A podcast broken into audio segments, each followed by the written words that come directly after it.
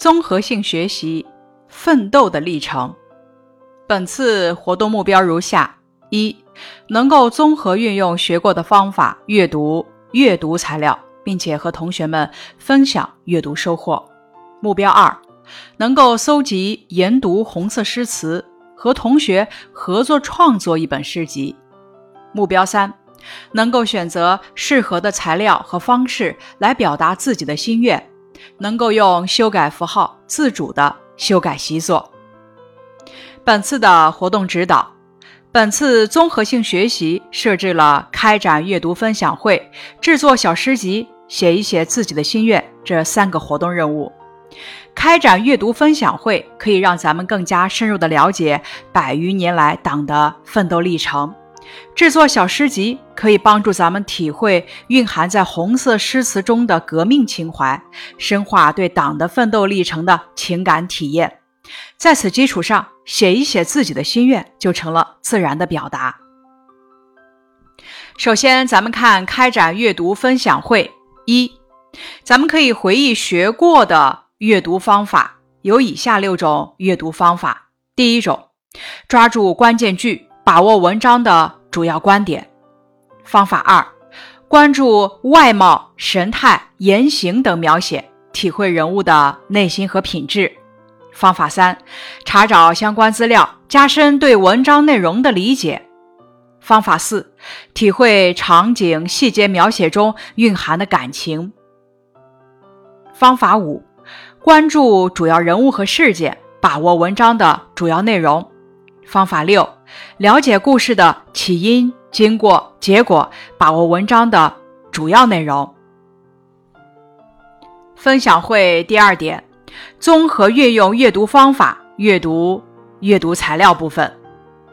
毛主席在花山，咱们可以用第二种方法，关注外貌、神态、言行等描写，体会人物的内心和品质。方法五。关注主要人物和事件，把握文章的主要内容，这两种方法来阅读。十里长街送总理，咱们可以用第二种，关注外貌、神态、言行等描写，体会人物的内心和品质。第四点，体会场景细节描写中蕴含的感情，这两种方法来阅读。飞夺泸定桥，咱们可以用体会场景细节描写中蕴含的感情，以及了解故事的起因、经过、结果，把握文章的主要内容这两种方法来阅读。狱中联欢呢，咱们可以用体会场景细节描写中蕴含的感情来阅读。伟大的友谊，咱们可以用抓住关键句。把握文章的主要观点来阅读《求歌》春天的故事，咱们可以用查找相关资料，加深对文章内容的理解来阅读。在阅读的过程中，咱们还要灵活的运用多种阅读方法，深入体会文章的思想感情。制作小诗集部分，咱们可以分四点来进行。第一点。可以分组分类搜集红色诗词，不同的小组分类搜集，比如有的小组可以去搜集革命领袖、革命英雄写的诗词，有的小组可以去搜集歌颂中国共产党新中国的诗词，还有的可以去搜集讴歌改革开放和新时代的诗词。接着，咱们去搜集资料。合理选择搜集资料的途径和方法，比如可以从书刊中摘抄，请别人推荐，借助网络搜索，去图书馆查找等。注意，对初步查找到的资料，咱们还要进行辨别筛选。接下去，咱们要进行组内研读交流了。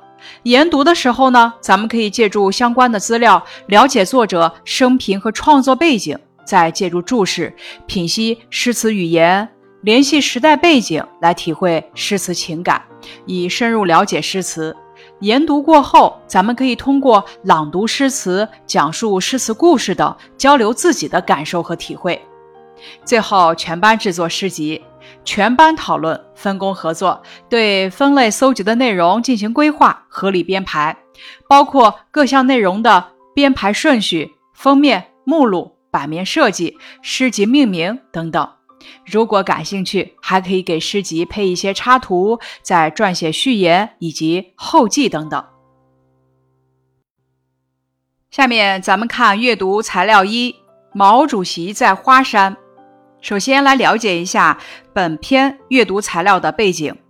一九四八年的春夏之交，中央领导同志从山西前往河北省平山县西柏坡村的途中。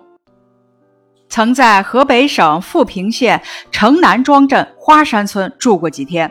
当时，人民解放军已经转入了战略进攻，中国共产党正在积极筹划全国的战略决战。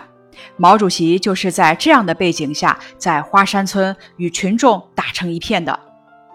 关于本篇阅读材料的词语解释：“夜以继日”，“以”是拿和用的意思，“继”。指继续，夜以继日，就是用夜晚的时间接上白天，形容日夜不停地做某事。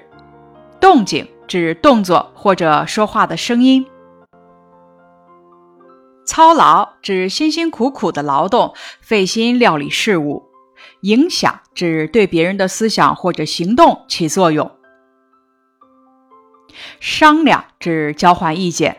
诚恳指的是真诚而恳切，炊事员指的是担任炊事工作的人。招呼用语言或者动作表示问候。精神指表现出来的活动。在行指对某事某行业了解底细，富有经验内行。端详意思是仔细的看，端详的同义词呢是端量打量。碾盘是承受碾滚子的石头底盘，笤帚是除去尘土、垃圾等的用具，用去粮的高粱穗、黍子穗等绑成，比扫帚小。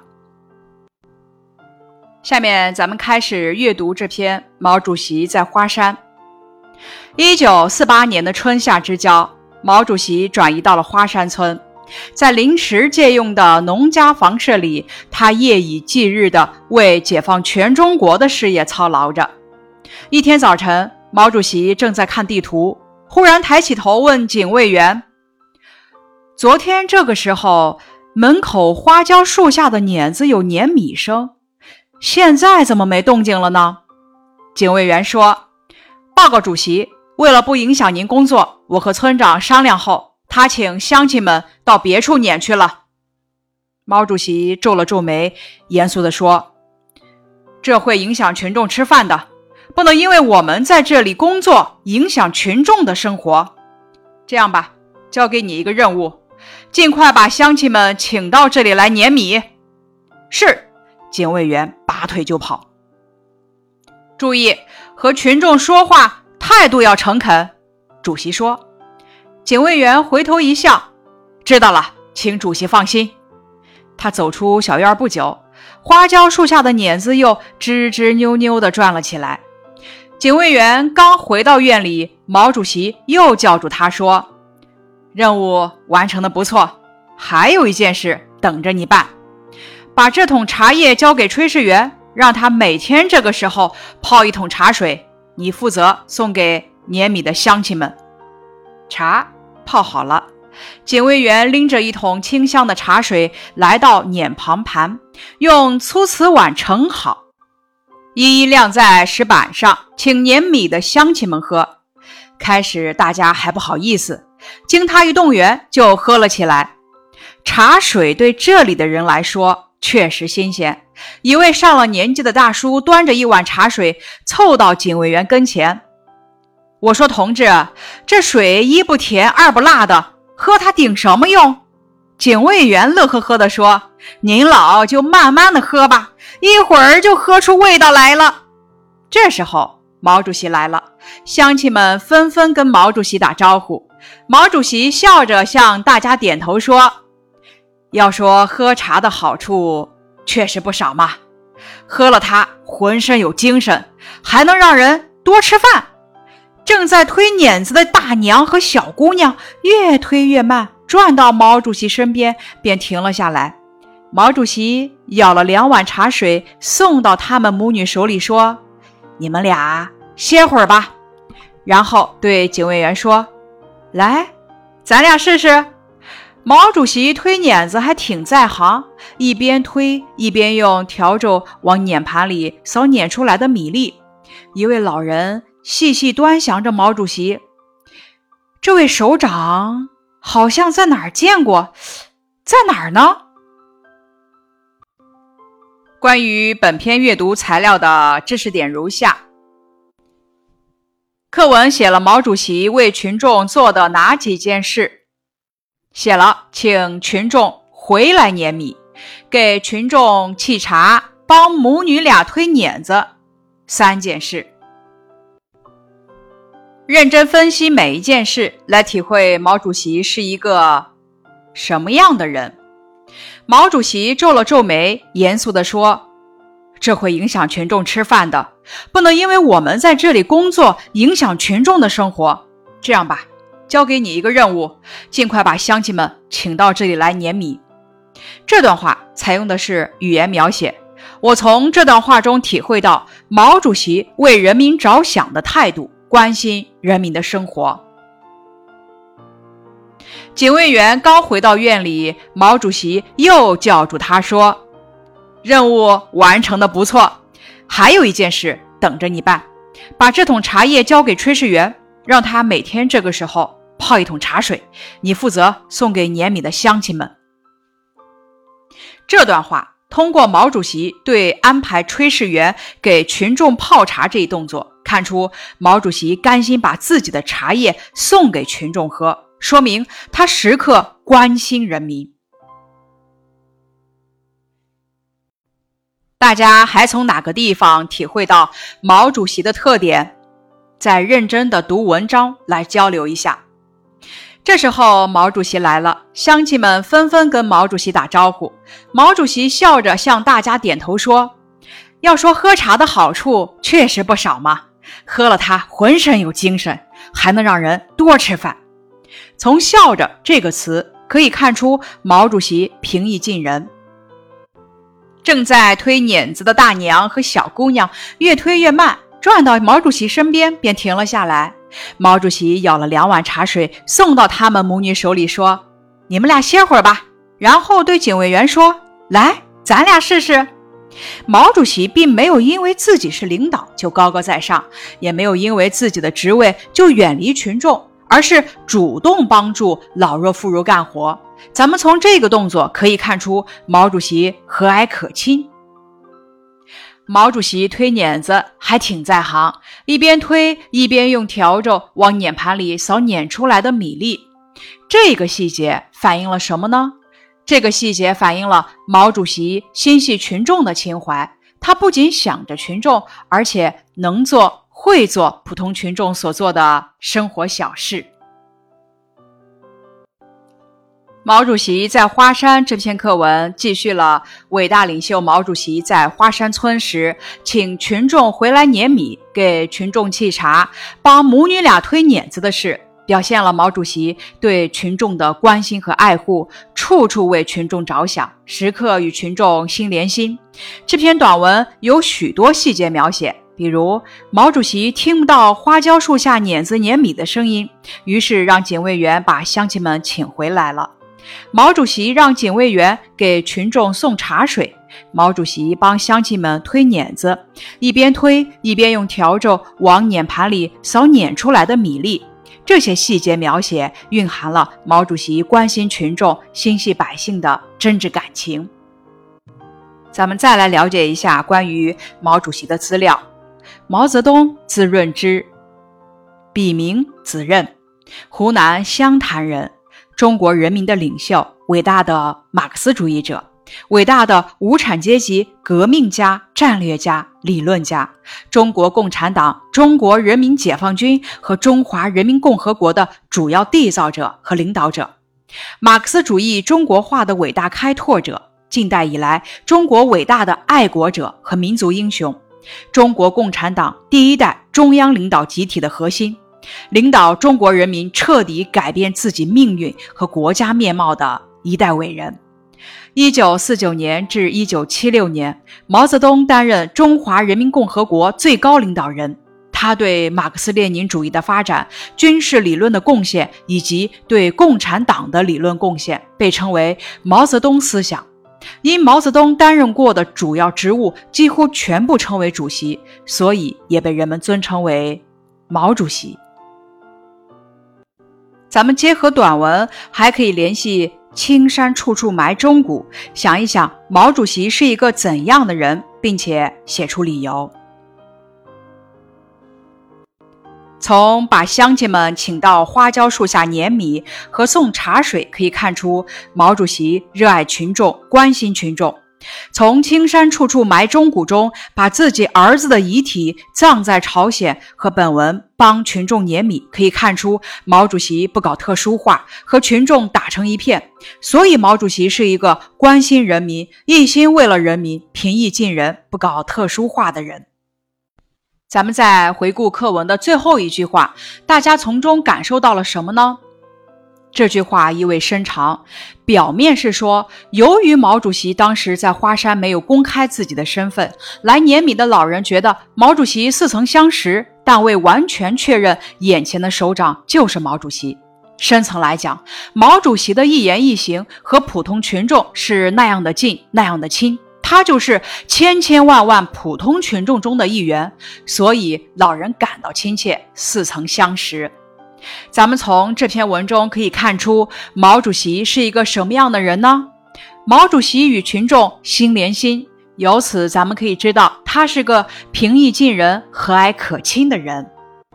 请大家仿照课文中给群众送茶水的细节描写。大家来试着用细节描写来刻画一个人物。答案示例：我最尊敬的人。要是说起让我尊敬的一个人，要数那位和蔼可亲的清洁工爷爷。起初，我认为他没什么特别，可是通过这件事，清洁工爷爷在我心中的形象慢慢变了。有一天放学回来的路上，可能是前天晚上着凉了，早上一直不舒服，胃里翻江倒海，我拼命忍，怎么忍也没忍住，还没走到家就吐在了小区的马路上，差点连肠子都要吐出来。正当我难受的时候，一个穿着清洁工服装的人推着一辆臭味扑鼻的垃圾车走过来，他弯下腰看看我，亲切地问：“小朋友。”你怎么了？哪儿不舒服呀？爷爷来给你帮忙。这时，一股难闻的味道扑面而来，更难受了。没事，不用你管。我赶紧捂着鼻子，斜着眼睛的瞪了他一眼，心中暗想：脏死了，臭死了，赶紧离我远点。爷爷可能意识到了什么，没有再上前，只是站在远处，担心的看着我。我吐完以后，人也舒服多了，就慢慢往家走。快到家门口的时候，我下意识地用眼睛的余光扫了一下刚呕吐的地方，只见清洁工爷爷正拿着把扫帚，慢慢的打扫我刚吐出的脏东西。不一会儿，地面又洁净了，丝毫看不出有人吐过的痕迹。我见了很感动。并对他产生了强烈的好奇心。从那以后，我就悄悄地关注他。半年多时间过去了，无论刮风下雨，他都会准时出现在小区里清理、运送垃圾。他除了做好分内事，还不厌其烦地向人们宣传要保护环境，对被毁坏的草地及时采取补救措施。